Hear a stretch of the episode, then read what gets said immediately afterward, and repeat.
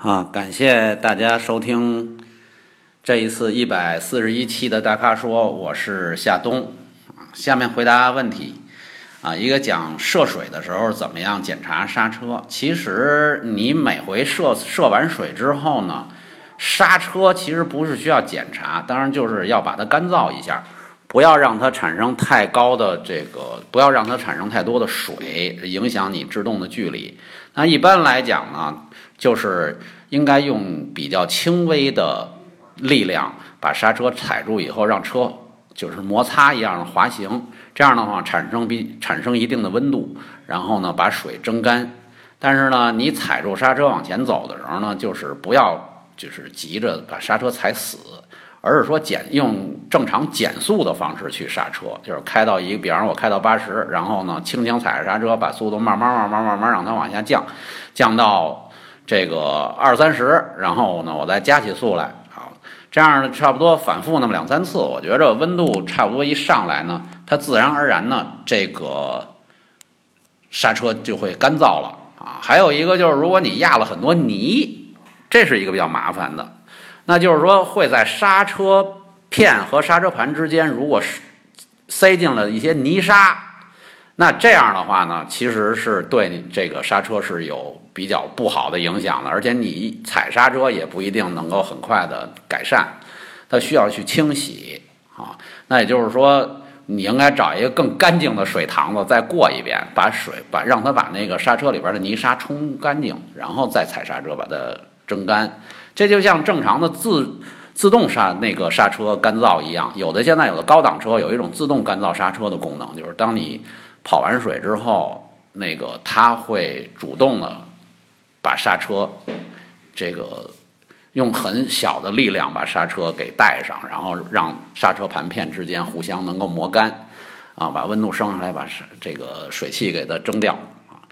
所以基本上，嗯，这个一般的车没这功能。那大家开这车的时候呢，就采用一种手动的方式呗。就是用特别小的力度踩着刹车，然后轻轻的磨，但是要走走一定距离，有有一定的时间，让温度上来，让刹车呢迅速的干燥。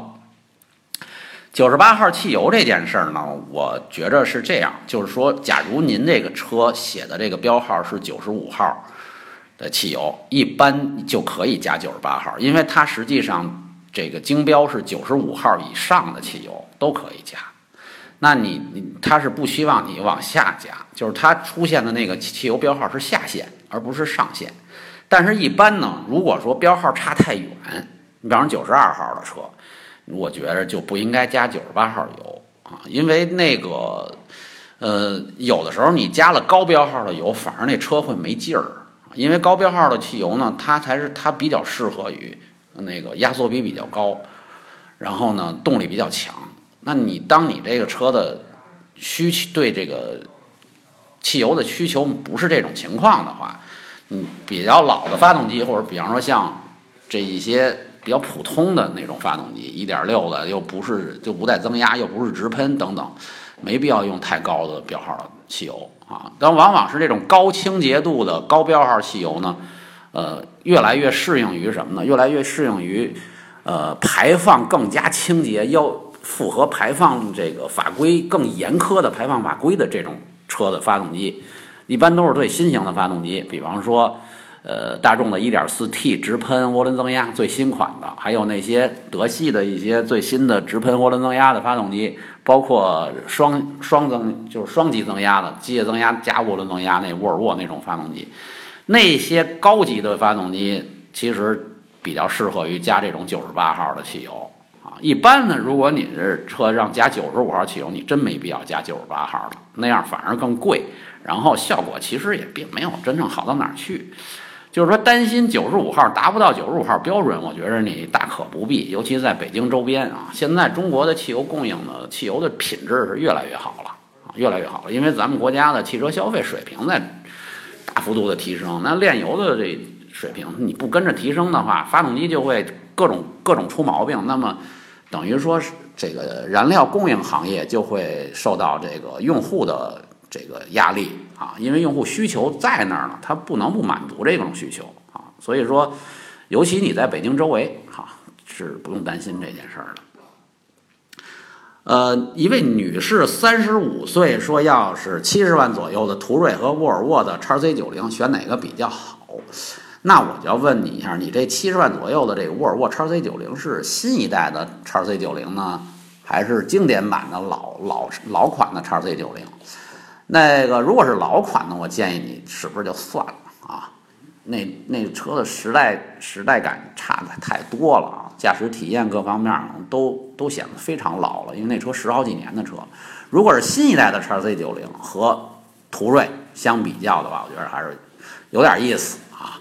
那么就看您的这个个人的品味，我觉得这两款车都不错啊，都不错。但是要说操控驾驶感，当然途锐要好一些。但是要说整个的空间、整个的这个车的设计啊，各方面，那么新的叉 C 九零我觉着更适合女士开，因为它第一它比较宽大，你坐在里边的比较舒服；再一个就是它各方面的视线啊更好。然后呢，它呢。比途跟途锐相比的话，可能它的驾驶呢感觉更加的放松，更加轻松一些。对那些不太追求速度的人，这车也比较适用啊。而途锐呢，相对来说比较为动感，那种喜欢比较动感驾驶的，开车比较利索的那些人呢，开途锐会觉得比较趁手。但是生活气息啊，整个的那种那种感受，我觉着还是新的 X X 呃叉 C 九零更适合这个。这种女士的需要吧，当然最主要的我还是要问告诉你一件事儿：买车的时候，当你选好了两款差不多的车啊，没有其他的这个硬伤的问题的话，你这时候面对它的时候，第一要问自己的内心喜欢谁，你内心喜欢谁你就买谁，否则的话，你买了你内心上面不不太喜欢的那个车的话，经常会在日后啊老觉着膈应，而且你总会把。你的观察点落在这台车的缺点上，可是事实上呢，没有一台车是没有缺点的。那么，当你内心实际实际上并不喜欢它的时候，你会不由自主的总去关注它的缺点。那越关注它的缺点，你越难过。那你在拥有这台车的过程当中，让自己的心情不愉快，那是完全划不来的一件事啊。这个宝马三系。呃，问这个宝马三系值不值得购入啊？因为说这论坛里说漏油啊，其实我跟你说，你到论坛里去看的东西啊，全都是被夸大的很严重的说法啊。因为大家说这种东西时候都很直截了当的表达自己的感受，并不太考虑，它又不是媒体对吧？它并不太考虑客观的、准确的去表述。漏油跟渗油是俩概念啊。N 二零机头和 ZF 八速变速箱那不叫漏油，那叫渗油。如果是漏油的话，哥们儿，几个小时之内就没有油了，那就谈不上能使用的问题。它其实就是密封不太好往外渗，渗是一种很缓慢的过程啊，它需要很久很久才会有问题。但是有的甚至是你使用了很多年，行驶了很长的距离，这也没有什么大问题。啊，那么它检测这个油量的时候，会发现有可能有所减少，有所减少，添加点儿还能支撑挺久。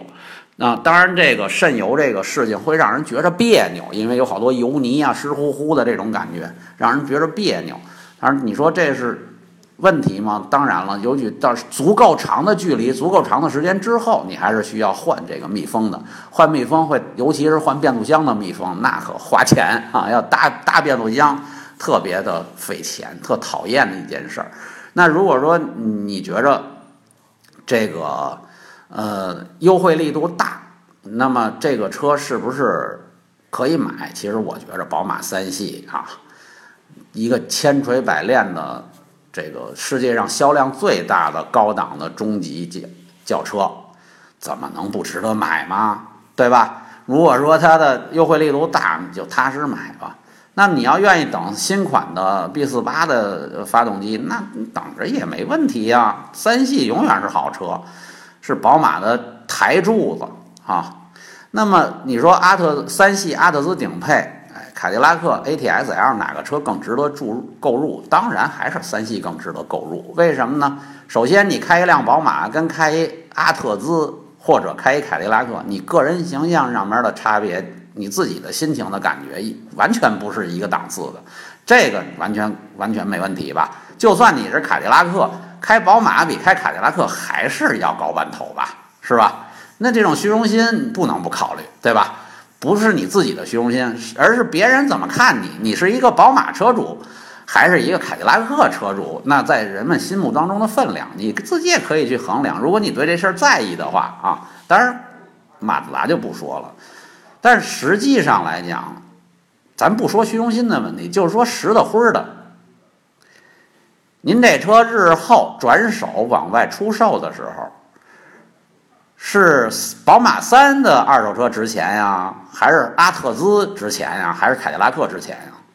那这问题我觉着很容易回答吧，你自己都能得出结论。